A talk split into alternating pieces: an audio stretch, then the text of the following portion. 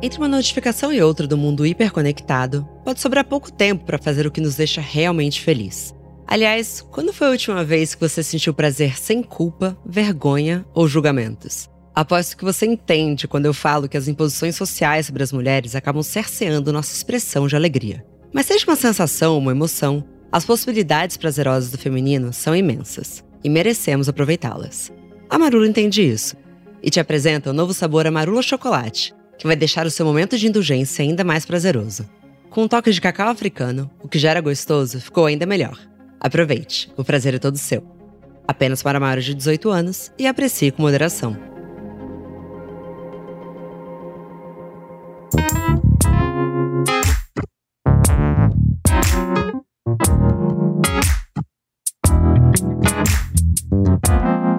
Bom dia, óbvias! Hoje eu falo com a neurocientista Carla Tiepo sobre prazer. Bom dia, Carla. Como que você está hoje? Bom dia. Estou sentindo um enorme prazer em estar aqui com você para discutir esse tema, no mínimo, intrigante e quente, né? Eu adorei também. Eu comecei a fazer pesquisa para o episódio e falei, nossa, acho que eu estou muito mais interessada em neurociência do que eu achei. Acho que eu descobri um interesse na minha vida. Então você pode introduzir para a gente o que, que é a neurociência e como que ela define o prazer? Massa, Marcela é bem importante a gente definir também por que está surgindo um neurocientista de cada fresta da rede social nesse exato momento, né?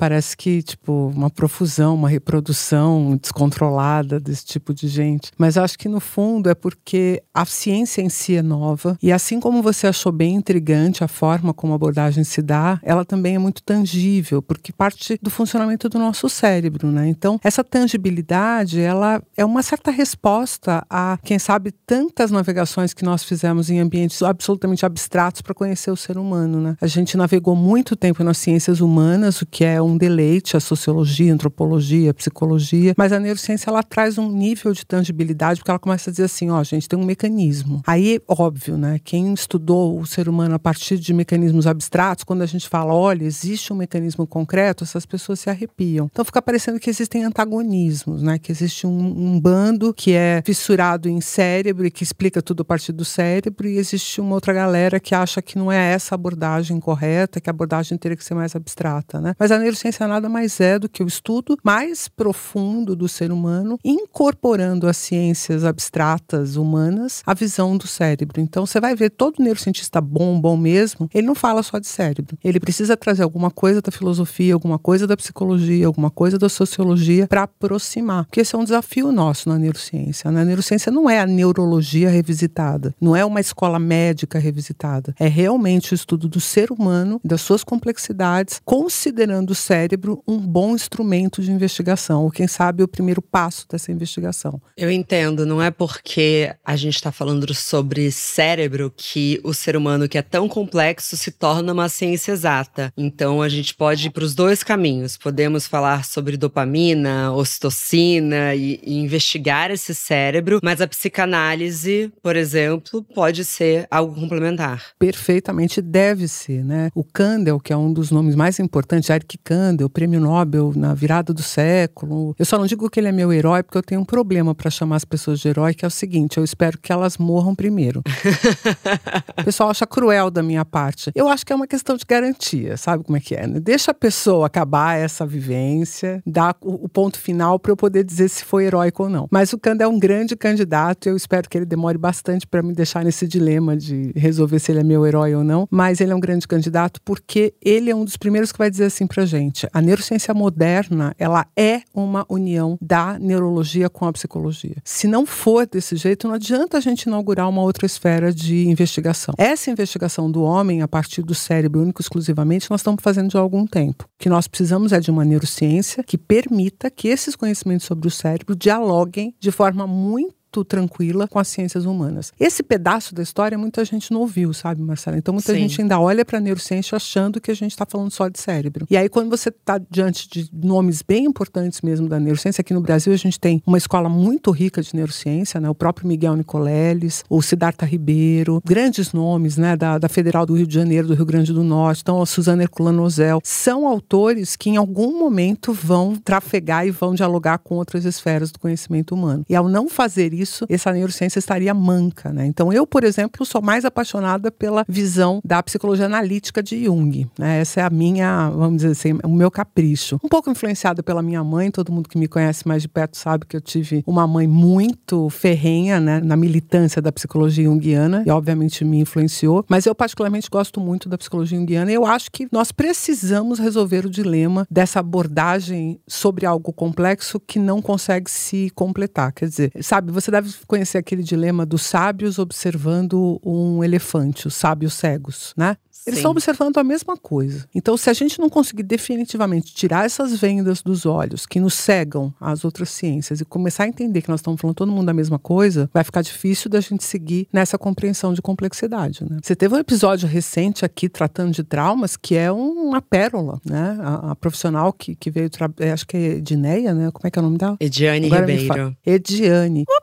preciosidade aquele episódio. Foi muito preciso, assim, para não dizer que eu não concordo com 100% 100%, que eu concordo com 99% do que ela falou, ela usou uma explicação sobre o uso do cérebro, dizendo que a gente tem que economizar energia e tal, que dá pra gente aprofundar um pouco mais e tirar um pouco alguma simplificação que tem ali. Mas no restante, a abordagem dela é perfeita. Fico muito feliz tenha gostado. E ela tá falando de quê? É, ela tá falando de trauma à luz do conhecimento, obviamente, da psicologia, mas ela traz um monte de detalhes sobre o sistema nervoso e ela foi correta em todos eles. Quer dizer, é possível, entender? Fazer essa aproximação. Sim. Acho que esse é o desafio, da gente fazer fazer direito. É, eu sou uma apaixonada pela psicanálise e eu espero que nessa vida eu consiga aprofundar os meus estudos de psicanálise, mas ao mesmo tempo eu sou completamente vidrada com a ideia de que a gente pode jogar algum nível de jogo com o nosso cérebro. Então, quem já ouve o programa há um tempo sabe que, para mim, o que vai curar uma fossa é combater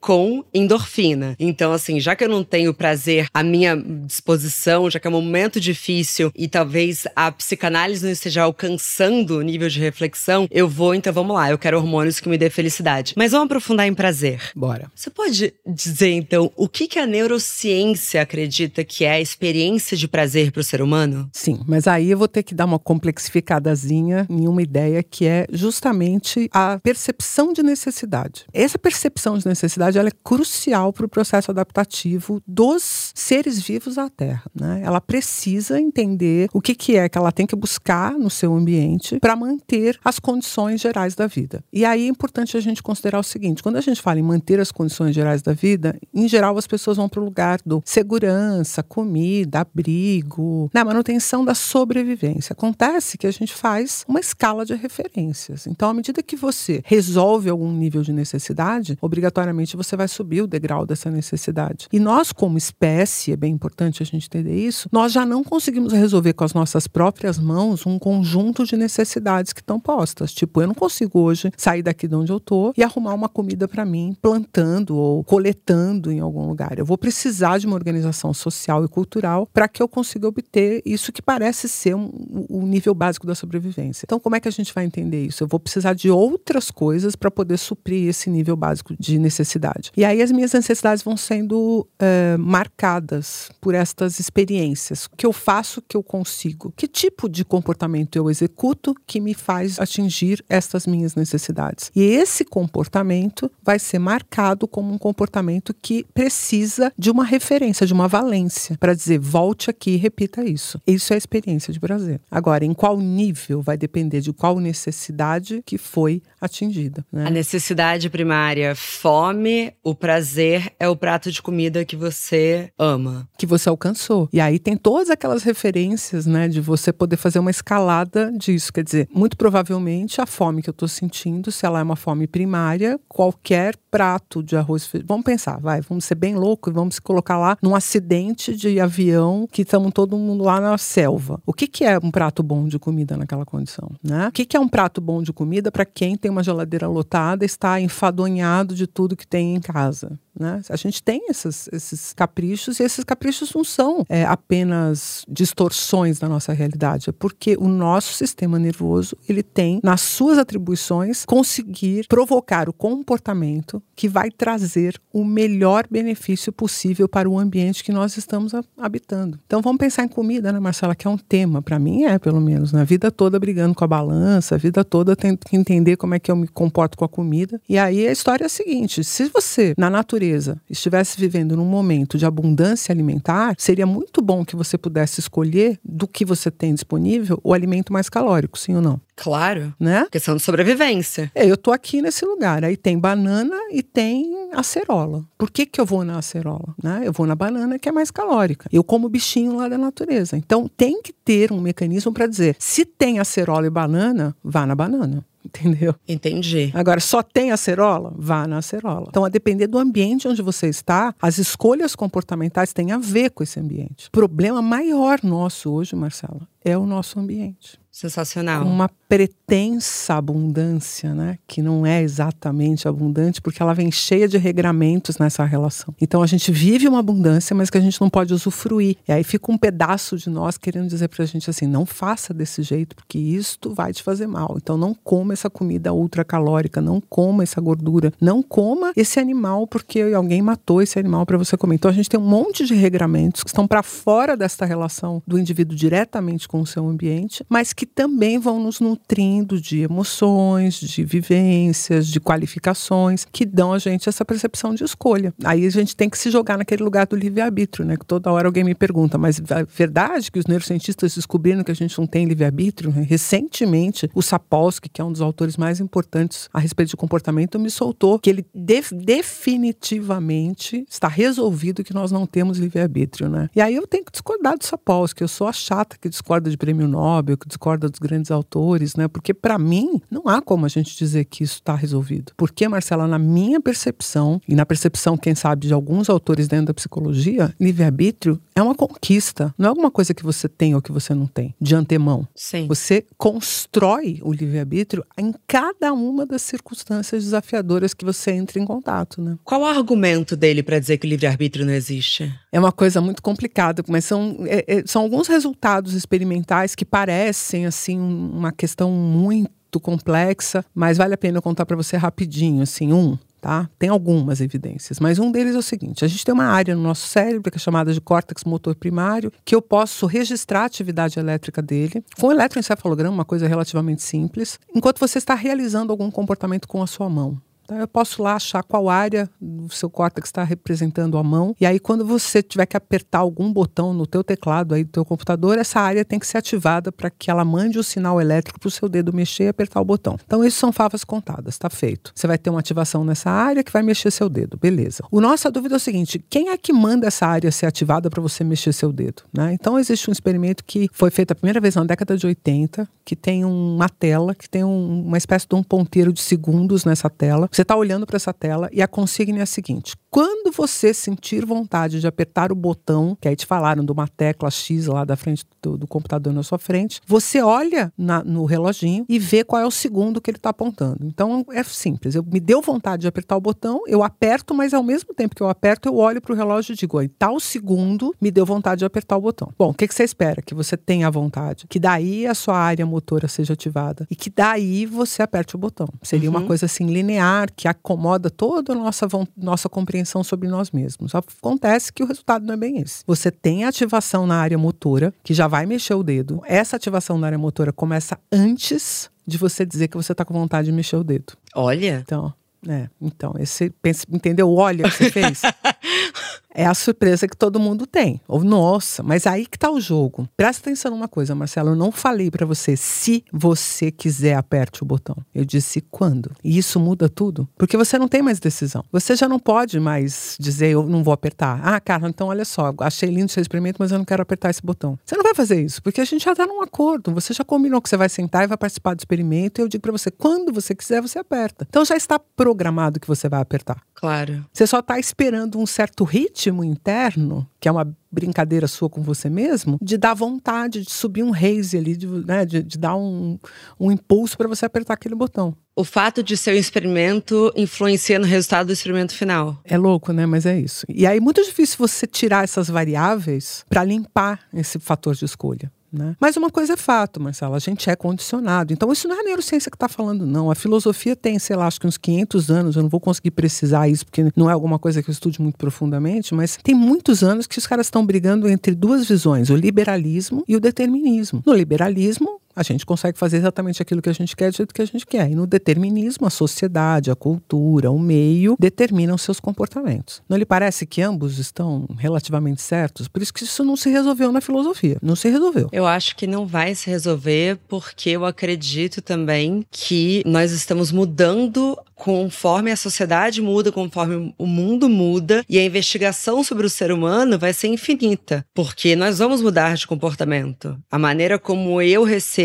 qualquer estímulo hoje certamente é diferente da maneira como a minha bisavó recebia. Mas, de alguma forma, você está concordando que os estímulos definem seu comportamento. Talvez me ajuda. E se eu disser para você assim, vamos lá, Marcela, e você vai fazer bastante psicanálise, você vai ser uma pessoa muito terapiada, você vai atingir a alteridade junguiana, você vai transcender, você vai se tornar uma sábia e ainda assim o meio vai determinar seus comportamentos? Em alguns momentos, pelo menos a percepção dos acontecimentos, sim. Porque são algumas coisas eu acho que são ensinadas pra gente. Talvez a gente. Não sei se a gente consegue chegar ao ponto de ter mudado internamente a ponto da primeira reação ser, ser diferente daquela que nos ensinaram. Perfeito. Mas aí a gente tem que diferenciar o que é reflexo, que são os seus instintos da sua espécie, que nós temos, se você vê uma barata, por mais que você pense assim, ah, eu não tenho medo de barata. Um primeiro susto do animal rastejante todo mundo tem. Uhum. Até o super-homem, porque isso é um reflexo. Depois a gente pode pensar em como lidar com a barata. Você está me dizendo, isso é aprendido, concordo com você. Mas será que não existe um mecanismo de investigação do ser humano a partir dele mesmo, com os recursos que nós temos de consciência, os recursos que nós temos de compreensão de todas essas, essas esferas sociais, que a gente se sente determinado por elas, a gente não vai se emancipar emancipando, se libertando, até chegar um momento em que a gente pode sentir a pressão que o ambiente nos provoca e dizer não vou fazer isso, não vou nesse lugar, né? O que alguns filósofos dizem é que até isso está determinado pelo ambiente. Então aí realmente nós não temos como escapar, né? Não, aí eu discordo, porque se a gente for trazer, por exemplo, para uma experiência feminina na sociedade, muito do que nos foi ensinado ao longo dos anos de que era normal, por exemplo, num relacionamento, no ambiente de trabalho, e que talvez muitas de nós tivesse baixado a cabeça e continuado ali, a gente mudou internamente, não sei se neurocientificamente, é. mas para dizer não, não vou aceitar. Então, e algumas de nós, que a gente obviamente tem que agradecer para sempre, fizeram isso sem nenhuma condição ambiental para fazê-lo. Sim. Acho que eu eu com 53, 50, quase com 54, você na casa dos 30, imagino, né? Sim. Não podemos dizer que somos pioneiras e que fizemos isso acontecer. De forma A alguma. gente, obviamente, foi levado pelas mãos de, de mulheres que, essas sim, lá atrás resolveram que queriam votar e deram um jeito, lá atrás quiseram mudar alguma coisa. Então, existe um movimento. Só que, de novo, nós estamos falando de um movimento de coletivo. Então, continuamos tendo um grupo, uma circunstância social que pode vir a nos influenciar. O fato que eu acho que, que é legal da gente debater é o seguinte: na maior parte do tempo, a maioria de nós estará agindo conforme um sistema de forças que foi colocado e que não está dentro de nós, está fora de nós. Ter consciência disso faz parte da sua emancipação. Trabalhar com esta consciência e construir mecanismos de comportamento que atendam originalmente à sua própria existência e à existência daqueles que você se realmente se incomoda, né? Que você pode agir por eles. É uma, um exercício de livre-arbítrio, na minha compreensão.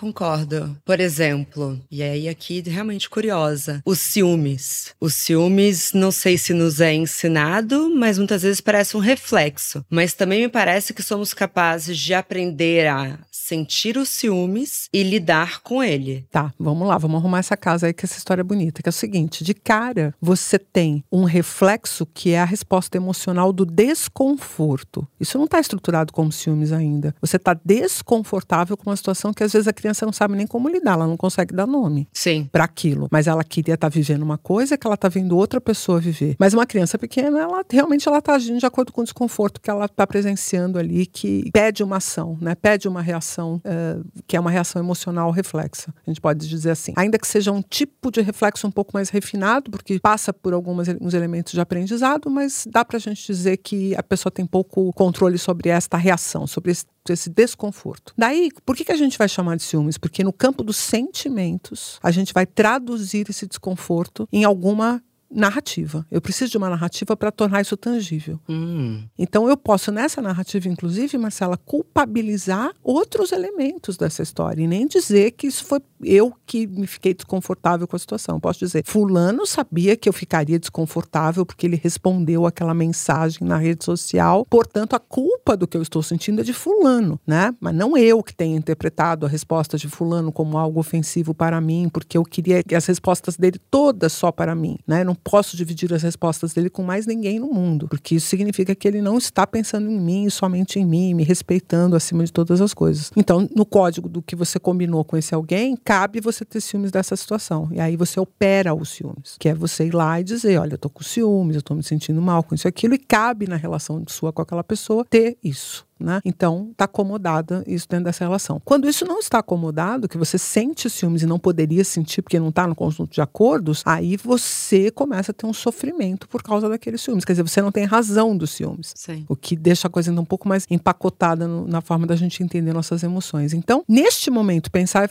nisso, olha, eu. E eu vou contar para você que esse exemplo que você está me dando especialmente, ele né, tem ali um, um. Eu tenho até um lugarzinho de fala, porque eu era uma mulher extremamente ciumenta né? Extremamente ciumenta. E isso provavelmente no meu caso tem muito a ver com as minhas relações de infância, porque tem uma história toda aí que me, me coloca como a filha mais nova, que poderia ser a mimada, mas que não foi, né? Porque minha mãe teve um acidente quando eu era muito pequenininha e tal, e eu fiquei num lugar meio, para mim, de abandono. Então, ciúmes era de tudo de tudo, de todas as coisas que eu não, não conseguia ter. Óbvio que isso foi para terapia, né? Isso precisou ser elaborado, ser reconhecido, considerado. E aí que eu acho que tem a nossa capacidade de interveniência, né? Da gente entender o porquê disso em nós, achar essa dor em nós, trabalhar isso e poder ir para esse lugar de cura desse sentimento de rejeição. Né? Se eu tenho um conjunto de necessidades que são imperativas para mim, por exemplo, ser amado, por exemplo, ser visto, por exemplo, ser importante. Pertencer também, né? Pertencer, são várias. E aí vai depender de onde foi que a tua dor pegou mais ali quando você era pequenininho. Faz parte das suas intenções viver situações em que isso seja acomodado e aí você vai sentir prazer, entendeu? Então, suponhamos que o prazer seja uma experiência parecida para todos nós, mas as nossas necessidades subjetivas talvez diferenciem o que nos dá mais prazer. Então, para uma pessoa vai ser mais eu preciso me sentir desejada, para outra pessoa eu preciso de estabilidade, preciso sentir que eu sou a mais benquista dentro de um grupo. É um pouco por aí? É, um pouco por aí. Eu, eu uso nas ferramentas que a gente trabalha, né? Quando, quando vou fazer, por exemplo, consultoria em empresas, que é um trabalho que eu faço bastante, e a gente tem que fazer alguma análise individual, fazer algum tratamento para considerar essas individualidades, né? Eu trabalho muito com uma ferramenta que chama-se Enneagrama. Nós fizemos uma leitura dela a partir da neurociência, que eu batizei de neurograma, mas é só o, o como a gente trabalha com a pessoa depois que a gente chega no resultado do Enneagrama. E na base do Enneagrama está justamente essas feridas que constroem a personalidade. Então, a depender de como foi essa infância, isso vai fazer com que algumas características se sobreponham a outras. Isso vai praticamente construir um cenário de personalidade. Obviamente que o Enneagrama fala de nove tipos, e aí, mas aí tem subtipos que vão para 27, aí tem asas que levam isso para 81. Eu costumo brincar que vai dar uns 8 bilhões de tipologias diferentes, porque cada indivíduo é um próprio, né? Mas tem correlações muito legais, assim, por exemplo, a minha tipologia é uma tipologia de rejeição. Eu não fui rejeitada de fato. Minha mãe me amava absurdamente, mas ela não pôde ficar comigo. E a criança pequena não entende esses não pôde. Que coisa esquisita é essa, né? Eu quero minha mãe. Eu tinha nove meses de idade, minha mãe sofreu um acidente, eu fui morar com a minha bisavó. Imagina, do nada, para uma criança de nove meses, está aqui sua mãe, agora não está mais aqui sua mãe. E fica com essa vovó. Minha vovó era uma coisa mais linda do mundo, me criou super bem, mas não era minha mãe, né? E, e, e essa sensação de por que, que minha mãe me deixou, fica, fica naquele lugar. Então, a minha tipologia no, no Enneagrama é uma tipologia que parte desse lugar. E aí, o que, que eu vou fazer? Eu vou neutralizar uma porção de emoções, eu não vou encostar uma porção de emoções, porque a minha vida emocional é muito dolorida. E aí, eu vou passar a adolescência toda querendo fugir da vivência emocional e me enfiando é, no esporte, me enfiando no estudo, me enfiando em outras coisas. E assim, sempre no lugar onde é que vão me amar. Então, se eu tirar nota boa, vão me amar. Se eu jogar o papel higiênico molhado no teto do, do banheiro, os meus amigos vão me amar. O que, que é que vão me amar? E aí eu entro na adolescência querendo ser amada. Então, muitos dos nossos prazeres que a gente busca na vida são também para completar algum lugar de falta dentro da gente? Basicamente é isso. Esses são a maior parte dos prazeres que a gente busca. Porque no outro lugar que é a gente se envolver com coisas que podem nos excitar e que a gente vai construir um lugar de felicidade a partir daquilo, você não está usando a mesma força que você usa intrínseca para o prazer. E eu estou te dizendo isso porque eu vou ter que inaugurar com você a ideia da dopamina, né? Porque a gente veio aqui para falar de neurociência e nós estamos falando de psicanálise. E aí o pessoal me bate depois porque fala, eu queria que você tivesse falado de neurociência.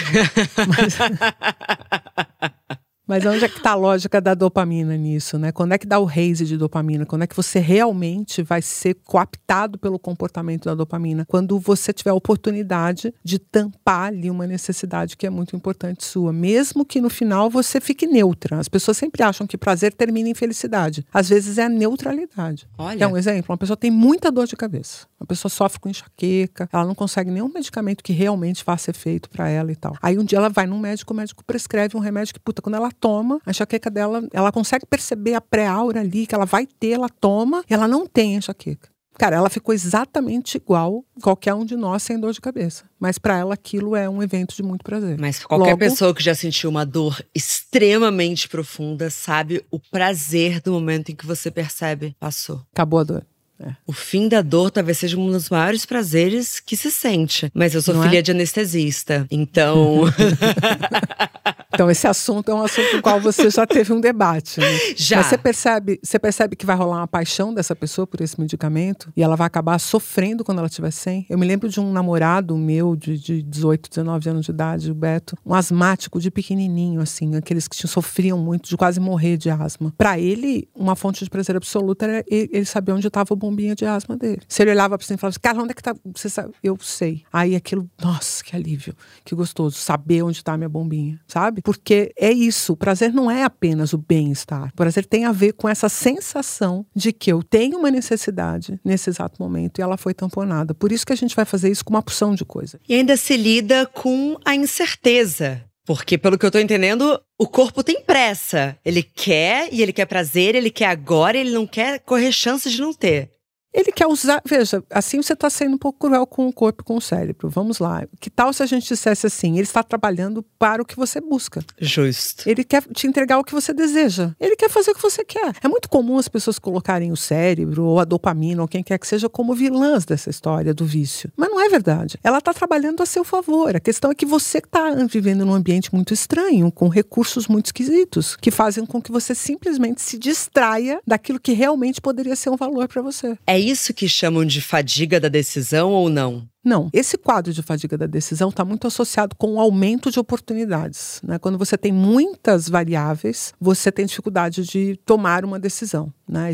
E nós vivemos num mundo hoje em que isso é a pura verdade das coisas. Né? Nós estamos o tempo inteiro com muitas oportunidades. E aí o que, que vai acontecer? Dependendo do nível de esforço que eu teria que ter para conseguir uma coisa melhor, eu posso fazer uma conta e dizer: não, eu vou ficar com esse aqui, que é facinho, garantido que eu vou conseguir, que está aqui na mão, do que ir para esse duvidoso. Tem até um provérbio que fala sobre isso, né? Que é melhor um pássaro na mão do que dois voando. Eu odeio esse provérbio. Eu não... Na minha vida prática não, tem, não funciona muito dessa maneira. Eu, eu acho que eu vou atrás dos dois. Então, esse é o ponto que tem as diferenças de personalidade. Porque um pouco tem a ver com encorajamento, tem a ver com você ter a percepção de que você vai conseguir os dois. Entendeu? Tem um pouco de, olha, olha, eu acredito que vai dar para mim. Então eu vou aqui nesses dois que eu acho que eu pego esse negócio aqui e tal. Do que eu ficar com um, porque é aquele que eu acho que é o que eu, vou, eu ia dar conta, né? Então, como que a gente pode conectar o prazer com a autoestima e autoconfiança? O prazer de ser quem se é? É bem legal isso, né? Porque eu posso começar a, porque eu estou bem, segura, com autoestima, eu posso começar a me desprender de algumas necessidades. Ao me desprender dessas necessidades, eu tenho oportunidade de buscar outras, que estão num nível um pouco diferente desse primeiro, né? Que tem a ver com esses afetos, com essas necessidades emocionais, que seriam de reconhecimento, seriam de, de pertencimento, de você, que vai ser muito importante na adolescência e quem sabe seja a grande libertação do jovem adulto, ele conseguir fazer esse movimento de dizer, ok, eu tinha um conjunto de necessidades que estão resolvidas e agora eu cheguei num outro degrau de necessidades que tem a ver com o meu lugar no mundo, com o que eu estou entregando, o que, que eu quero construir, que aí sim a gente tem alguma coisa bem complicada, que é o que a gente está vivendo nessas gerações mais novas, que parece que não há muito a ser construído, né? Parece que a tecnologia que vai construir tudo e que eu vou ficar de espectador nessa história. E esse lugar é muito incômodo para nós seres humanos, né? Eu acho que tem um movimento aí de abandono desses lugares de busca é, simplesmente pelo prazer daquilo, porque eu já alcancei vários níveis desse prazer, e agora eu queria algo muito melhor, eu queria uma coisa muito mais estratosférica, mas não tem como eu alcançar. E aí isso pode gerar uma porção de, de até mesmo de quadros de anedonia, né? Porque quando a gente fala em prazer, que é o hedônico, a gente tem que se lembrar que no outro, no outro lado disso tem a anedonia, que é um dos sintomas, né? Você pode explicar para as ouvintes o que, que é o hedonismo? Posso. O hedonismo é isso, é, é, essa busca pelo prazer. Então, hedonismo, quando a gente fala que é uma coisa hedônica, é porque ali a gente vai conseguir obter um prazer que vai nos dar essa sensação né, de, de conforto. E a anedonia, que é um dos sintomas mais importantes do quadro depressivo, que quem sabe seja uma parte do quadro depressivo que mais perturba as pessoas, que é ele simplesmente ter a sensação de que não há mais nada que dá prazer, não, não tem nada que ele pode fazer que vai levá-lo a sentir prazer. E isso é um, um, uma perda da força do indivíduo em buscar recursos para a vida. Né? Então, está no centro dessa questão da, da, da, depressão o indivíduo acreditar que existem coisas que ele pode fazer que vão levá-lo a se sentir bem. É louco, né? É louco. E eu entendo que a gente está falando de casos graves, extremos, Sim. né? Da busca máxima pelo prazer para silenciar qualquer dor. Mas eu me pergunto se o nível de estresse crônico e ansiedade que estamos vivendo hoje como um todo na sociedade não faz com que os prazeres prazeres às vezes não pareçam suficientes. Gosto muito dessa análise, Marcela, e é uma das que mais me preocupa hoje em dia. Né? Quando a gente vê livros como o livro da, da Nação Dopamina, significa que a sociedade começa a discutir isso. Eu tenho, sei lá, 15 anos que eu produzo conteúdo, que eu falo, que eu dou aula de neurociência para um público de fora da universidade. Né? Eu fui professora universitária a vida toda, mas eu saí da universidade em 2007, 2008 para começar a falar sobre isso para o público em geral. Obviamente, via redes sociais, uma boa parte disso. Durante toda a minha vida como produtora de conteúdo e tal, só teve um texto que eu escrevi que viralizou. E eu quero falar sobre isso não por causa do texto que viralizou, nem para achar que foi fofo, nada disso, mas é porque o texto falava sobre isso que a gente estava falando. E me mostra o tamanho da preocupação que a sociedade tinha sobre isso. Né? Eu falava assim: ah, depois do açúcar refinado, da farinha branca, do sal marinho, do melhoramento genético da cannabis sativa, quer dizer, todas as coisas que nós fizemos para deixar o prazer mais disponível, mais acessível, mais facilmente atingível, a gente aprendeu a desconsiderar o prazer de uma boa fruta, de uma boa caminhada, de um, de um dia no sol. Né? A gente não vê mais prazer nisso. E isso é um problemaço. E aí eu termino o texto assim: nada contra suas experiências de alto valor dopaminérgico. É um texto curtinho, mas eu termino assim: nada contra suas experiências de alto valor dopaminérgico.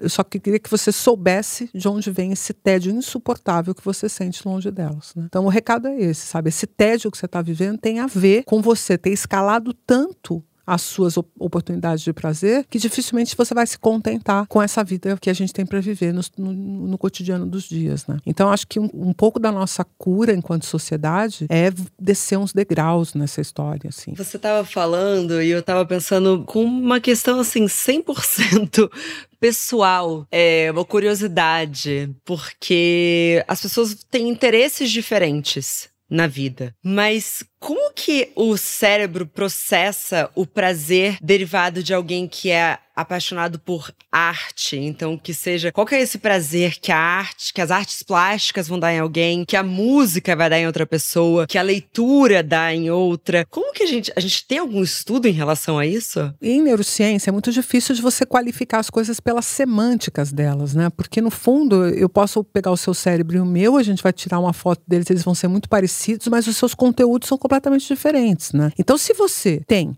conhecimento, interesses, né, é, alguma técnica para ler um quadro de arte. Você vai andar ali no museu, por exemplo, do Prado, né, em, em Madrid, com, os, com aqueles quadros mais antigos, tal, com aquele estilo. Você vai falar assim: puxa, isso aqui é estilo tal, estilo tal. Olha que lindo. Olha, esse cara estava retratando isso. Olha essa tinta e tal. Você vai achar prazer por quê? Porque conversa com você no seu conhecimento. Aquele estímulo permite que você trabalhe internamente aquelas coisas e que você vá sentindo os degraus degraus que você está subindo ali de compreensão e a narrativa. E aí a sensação de, nossa, eu estou muito perto da tela que fulano de tal botou o pincel. Aí fica com aquele tesão, né? Da, da, da proximidade, um tesão quase que de fã, assim, nossa, estou muito perto de um lugar onde ele já encostou, uma, qualquer piração dessa, né? Ou quando você vai uma sinfonia que tem lá 300 instrumentos tocando ao mesmo tempo, você olha aquilo e fala, nossa, isso é tão difícil de fazer, olha que coisa complexa, olha o maestro agora, olha o que ele está fazendo. O conhecimento nos ajuda a ter esse prazer. Porque ele permite que a gente faça a leitura do quão complexo, do quão refinado é aquilo e o quanto que aquilo nos agrada do ponto de vista cognitivo. Existe esse prazer cognitivo, né? Do atendimento, de uma curiosidade, é, do encanto que você tem com alguma coisa e tal. E você imagina que eu, eu tenho uma foto com o Eric Kandel, que é esse autor que eu falei para você que pode ser meu herói. Você imagina a cara de ridícula que eu tô nessa foto, né? com aquela posezinha de fã, né? De uma coisa que tipo, a gente fica com vergonha de ser Por que essa que pessoa. a gente sempre sai feia nas fotos com os nossos ídolos. É uma injustiça. Porque a gente tá com uma cara ridícula de querer agradar a qualquer custo naquele momento, né? A gente não tá na gente, né? A gente quer de algum jeito impressionar. Então é isso. No fundo, cada um vai encontrar num determinado setor da vida um campo onde ele consegue fazer o exercício daquele prazer. Sim. Né? Se eu não tenho erudição, eu não consigo ouvir uma música clássica. Porque me parece, na verdade, um monte de som que eu não estou vendo nenhum sentido neles. Agora, um pouquinho de erudição já me mostra. Ó, entrou os violinos. Olha só, eles estão fazendo agora. Hum, aqui tem um movimento XYZ de uma construção em terças e quintas com uma dissonância e tal. Fica prazeroso. Mas se eu não tenho aquele conhecimento, né? Eu não sei dançar e eu vejo alguém dançando funk, eu não consigo entender que aquilo é difícil. Para mim, a pessoa está dançando ali do mesmo jeito que ela estaria dançando um, um, balé, sei lá eu, né? Mas era isso que eu ia trazer, porque me parece que algumas músicas você não. A, a maior parte das músicas você não precisa ter conhecimento algum para gostar. Você simplesmente sente um prazer grande. E aí tem, tem ritmo, tem coisas que você consegue se mexer, são o que você consegue vivenciar naquilo. É a letra que te fala a respeito de alguma coisa que você está sentindo? É a música que te acalma? Ou é a música que te excita? Isso vai depender muito, é muito pessoal, mas a circunstância é que são campos onde é possível sentir prazer. Porque existe uma complexidade ali, em algum nível, que pode atender a necessidade de complexidade humana, tanto do ponto de vista cognitivo quanto afetivo. A gente não tem nem afetos nem cognições simples. Quando a gente tem esse tipo de condição, nós vamos entender que esse indivíduo, do ponto de vista cognitivo ou afetivo, ele tem algum grau de embotamento, né? Podemos até ter um diagnóstico em cima desse grau de embotamento, que pode não estar sendo um manifesto da pessoa estar dentro com todas as suas é, potências ali é, instaladas. Mas se você tem, você minimamente vai compreender o que o ritmo significa, o que o som significa. Outra coisa muito importante, Marcela, lembra que você estava lá na barriga da, da sua mãe, né? Tava apertado, tudo bem, que você estava com seu irmão, tranquilo. Mas Acho ela que era ouvia. confortável. É, pode ser também. A gente, é, é, legal pensar assim, até porque o afeto de vocês permite que você sinta isso desse jeito. Sim. Né? Agora, olha que coisa legal. Ela ouvia músicas, né? E quando ela ouvia essas músicas, você também ouvia. Não do mesmo jeito que ela, um, algum abafo e tal, mas você também ouvia. E ela liberava substâncias químicas no sangue dela, por causa daquela música, que você ia sentir também no seu sangue. Sim. Então, a experiência que a sua mãe tem afetiva, enquanto você está na barriga dela, é uma experiência que você também vai viver. Não com a mesma intensidade, mas você também vai viver. Então, parte desses significados vem de outros momentos, de outras experiências, né?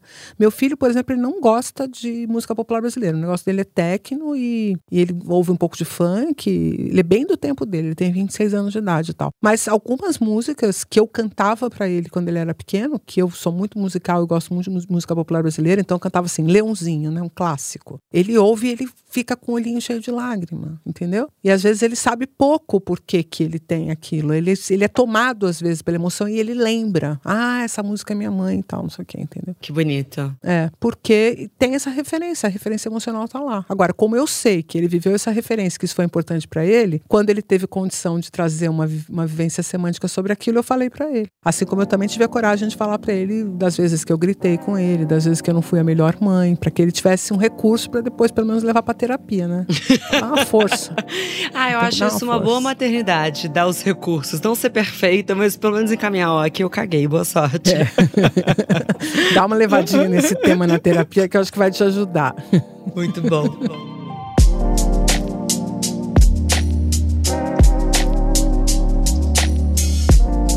Carla, então Para você, como especialista e me parece uma eterna estudiosa, como todas as pessoas inteligentes são, como que a gente consegue equilibrar nesse mundo moderno com muito disparo de dopamina, ao mesmo tempo muitas restrições e proibições que fazem tudo parecer um pouco de indulgência.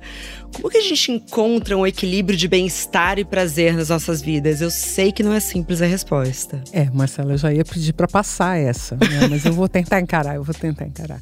Eu acho assim, eu posso te falar um pouco das soluções que eu tenho visto na minha própria vida, ainda que também sejam aos trancos e barrancos, tá? Mas eu, eu tenho é, divulgado a ideia de que conhecer o cérebro nos ajuda, porque de fato me, me ajuda. E é desse jeito que eu proponho isso para as pessoas. Eu quero te ensinar a neurociência não porque você vai ser um cabeção que vai falar sobre neurônios, mas que eu acho que esse aqui é um caminho de autoconhecimento que vale a pena. Então, essa é a minha bandeira. E por que, que eu acho que vale a pena? Porque se a gente entende quais são os vetores de força que estão em jogo, se a gente entende que são vetores complexos. É capaz que você não se lembre dessa aula da física, porque muita gente faltou para ir tomar uma lá no, no bar do lado. Mas é, eu também não estava no dia da aula, eu fui ver depois esse tema, que foi o seguinte: os vetores de força na física, se você for estudar um carro andando, que, quais são os vetores de força? A aceleração, a resistência do ar, a força centrípeta, são os vetores de força que vão determinar como que aquele carro vai andar. Dá para a gente fazer uma análise desses vetores de força quando o assunto é o nosso comportamento. E sempre uma engenharia reversa. Então não adianta a gente querer controlar o fluxo do nosso comportamento. Mas ao parar para analisar isso, pode ser na sua sessão de terapia com certeza, discutir um pouco quais foram as intenções, as pulsões, os objetivos que estavam sendo buscados com aquele comportamento, porque nenhum comportamento é em vão. Né? Até uma risada estriônica no meio de uma conversa entre amigos teve uma intenção, né? E alguém pode cutucar e falar assim, nossa, não precisa rir desse jeito. Eu, e você pode responder: não, eu preciso rir desse jeito, que essa foi a risada que me veio, mas é bom se perguntar por que, que uma risada mais estriônica naquele momento, por que, que veio uma gargalhada XYZ ali, num tema que parecia constrangedor. Onde é que foi esse escape afetivo e tal? Então, os nossos comportamentos são os espelhos para onde nós podemos olhar a nós mesmos. E sem ser um, uma chauvinista do comportamento, né, que muita gente é, que faz, por exemplo, análise do comportamento dentro da psicologia, que seriam as, as, os behavioristas ou a terapia cognitivo-comportamental, que é uma, uma modalidade que depende um pouco desse behaviorismo. Eu queria fugir um pouco dessa visão de dizer que tudo é determinado pelo comportamento, mas eu queria dizer que sim, o comportamento é um espelho daquilo que a gente pode ver dentro de nós. Então, se a gente conseguir analisar de forma bem profunda esses vetores de força que compõem nosso comportamento, e fazer isso sem penalizar, sem chicote na mão, porque é isso que acontece. A hora que a gente descobre o erro, a gente pega o chicote e começa com o autoflagelo. Sim. Acho que é esse lugar que a gente não pode chegar. Tem que entender, caramba, é, as coisas são assim. E eu vou ter que viver comigo porque só tem eu mesmo, né, de possibilidade para eu viver. Não consigo pegar uma outra vida para mim agora. Vai ter que ser essa aqui mesmo. Então, Sim. com base nessa vida, nessa vivência, nessa existência, quais são os vetores de força? Onde estão as minhas intenções? O que é muito importante eu buscar, né? Vi um, um, um um episódio seu que vocês falavam sobre mulheres salvadoras, mulheres que salvam todo mundo, esquecem de salvar a si próprias, né? A intenção dessas mulheres é clara, né? porque a partir disso elas se tornam importantes. Então elas podem ser recrutadas ali dentro de um grupo como alguém com destaque, porque vai ser aquela pessoa que eu vou chamar se eu precisar de uma ajuda, vai ser aquela pessoa que eu vou recorrer se eu precisar de um help, né? Aqui eu quero tirar uma onda. Posso? Pode tirar, lógico. Quero tirar onda porque no episódio retrasado, o episódio em vídeo, eu falei que eu já cheguei nessa conclusão na minha terapia. Massa. É isso mesmo. E é exatamente isso, porque eu acho que a gente passa muito tempo dando, inclusive na internet agora, diagnósticos sem parar para os outros, porque o outro faz isso, o outro faz aquilo. Mas é muito importante a gente investigar, tá bom, mas por que que eu estava naquela situação? Por que que repetidamente isso está acontecendo comigo? Que é meu gancho para minha próxima pergunta para você. Se a gente está eternamente em busca do prazer, por que que tantas vezes a gente se auto-sabota? Tá, então, essa palavra é boa, né? Porque eu vou dizer para você que provavelmente a gente não se sabote nunca, né? Só parece que a gente está se sabotando. Por quê? Porque a gente tem um parâmetro do que é o bem-estar. Tem lá um parâmetro que vai dizer assim: ó, o teu sucesso, então você tem lá um propósito que eu quero fazer minha carreira, então eu vou fazer uma carreira e tal. Então, tudo que eu fizer que não estiver na direção da carreira, eu estou me auto-sabotando. Pergunta de novo por que, que você quer essa carreira desse jeito à luz agora das suas intencionalidades, das suas pulsões, das suas necessidades, que vão te entregar resultados prazerosos naquele espectro bem amplo que a gente estava tratando agora, né? E não só o regozijo, porque parece que o prazer sempre é regozijo. Não, às vezes o prazer é calma, é ter atingido um ponto. E aí, nessa investigação, a gente pode começar a entender que existiam outras forças que eram imperativas naquilo. Eu entendo, mas então, muito da nossa busca pelo prazer, porque que a minha vai ser diferente da sua, que vai ser diferente da Dani, que tá nos ouvindo, vai ser diferente do Guto, que tá aqui na sala, tá na nossa hierarquia de prioridades? Um pouco, a gente vai colocar isso como vetores de força e quem vai ganhar é aquele que tiver maior ímpeto, maior. E assim, parece loucura, mas agora eu consigo explicar a dopamina muito bem. Por quê? Nós vamos liberar uma quantidade diferenciais de dopamina em diferentes circuitos. O sistema nervoso não é um sistema digital, tem ou não tem dopamina. Ele é analógico. Eu tenho diferentes quantidades de dopamina sobre diferentes comportamentos. Né? Se eu estou no carro e eu piso no freio, a resultante vai mudar, porque aquele vetor de força que eu coloquei ali, que foi pisar no freio, muda todo o jogo. Sim. Ele é imperativo em relação aos outros. Então, os vetores não têm a mesma força entre eles. Eles são como na física mesmo. Cada um deles vai ter sua força. E a gente está o tempo inteiro trabalhando com esses cálculos. E aí, no cérebro, numa área muito, muito importante, que é a saída comportamental, para você ter uma ideia do tamanho da importância dela na ausência ausência de dopamina nessa região o que acontece é o mal de Parkinson. A pessoa simplesmente não consegue se mexer. Não é que, tipo, ah, eu não tenho força para fazer as coisas. Você não se mexe sem dopamina. Você não atende o telefone sem dopamina para atender o telefone. Você não faz um movimento sem dopamina. É nesse nível. Só que as forças, aí vamos voltar para o telefone. Tocou o telefone, você olhou no identificador de chamadas, é o gerente do banco. Você concorda comigo que a força para atender esse telefone tem tudo a ver com o seu saldo bancário? Nossa, claro. Né? Se você estiver esperando uma resposta dele, de um empréstimo, do investimento, ou não sei o que, você atende super rápido. Agora, se você tiver com um cheque especial estourado, para levantar o braço para pôr esse telefone na orelha vai demorar, né? três ou quatro toques de muito sacrifício. Aí é a diferença da dopamina. Nesse nível de bobagem. Ou em português claro de mulheres solteiras, a diferença entre o boy que você quer e o boy que você não quer. Ótimo, exatamente, exatamente. Né? Obviamente que à medida que a festa vai avançando, vai mudando um pouco né, os cenários de preferência, aquele rapaz que você não quer, de ver, pode ir melhorando a performance dele ao longo da noite, mudando alguma coisa. É, depende da fase ovulatória, às vezes também. às vezes a gente entra em liquidação. Você acabou de trazer um outro vetor de força bem importante. Muda muito. Muito, muito, muito. E aí você está começando a entender onde vai parar essa dopamina, porque no final é uma somatória de fenômenos. E aí eu vou ter um X de dopamina, que é uma resultante de todos esses fenômenos para um dado comportamento. Existem circuitos neurais para cada um desses significados que a gente constrói na vida. Sim. E é por isso que a gente tem esses significados e que eles são importantes. Então, para cada situação, vai, a sua dopamina vai te levar para um comportamento distinto. Entender isso é uma chave legal para a gente abrir uma porta bem legal do autoconhecimento. Tem uma última pergunta para te fazer que eu acho que volta para o início da nossa conversa, porque talvez nem a neurociência nem a psicologia consigam responder, ou eu posso estar enganada. Qual a diferença entre procurar uma vida prazerosa de procurar uma vida feliz? Ah, boa. Eu acho assim. E aí eu já comecei com eu acho assim, porque definitivamente a gente não, não tem uma palavra final. E não é só psicologia e neurociência, não. A filosofia está debruçada nisso há mais tempo, né? Porque tem esse lugar do prazer incessante que, na verdade, fala de necessidades, né, Marcela? Eu só tenho prazer porque eu tenho necessidades. Lembra? Se Sim. eu tenho anedonia, se eu estou num quadro de doença, eu já não acho que eu dou conta das minhas necessidades, eu já não busco mais prazer. Eu não vou dar conta, então eu não vou buscar. Eu, não, não é para mim essa vida. É, já estou largando porque eu tenho necessidades, mas nada do que eu faço dá conta delas. Então, enfim. Felicidade está muito mais perto do não ter necessidades pungentes mais perto, ainda que isso não, não defina, né? Então, eu, por exemplo, nesse momento, estou vivendo um momento muito feliz da minha vida por causa de uma coisa que é o lugar onde eu estou morando. Eu falo para minha esposa com frequência: que lugar bonito esse que você mora, né? Que na verdade é uma, uma brincadeira do tipo: que legal que a gente está aqui. Mas é uma conquista de uma coisa que eu queria muito. E naquele momento eu tenho uma sensação, quando eu estou lá, de que as minhas necessidades estão todas atingidas. Logo, não tem nada que eu precisa fazer a não ser estar. Né? Então, o estado de felicidade tem um pouco desse lugar de estar feliz naquele momento. Não ser feliz. Isso eu acho muito difícil. Porque a qualquer tempo muda um pouco o cenário e você já tem necessidade de novo. E aí é necessário que você busque tamponar essas necessidades. Então, esse lugar, esse, esse átimo, esse instante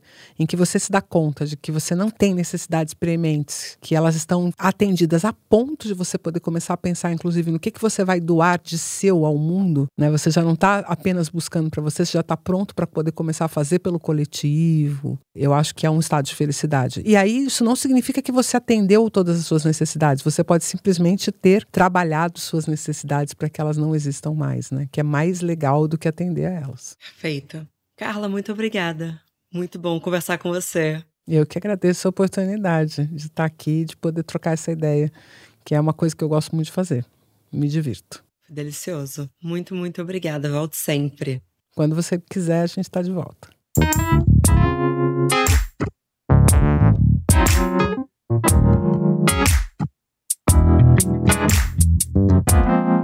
Bom dia, óbvias!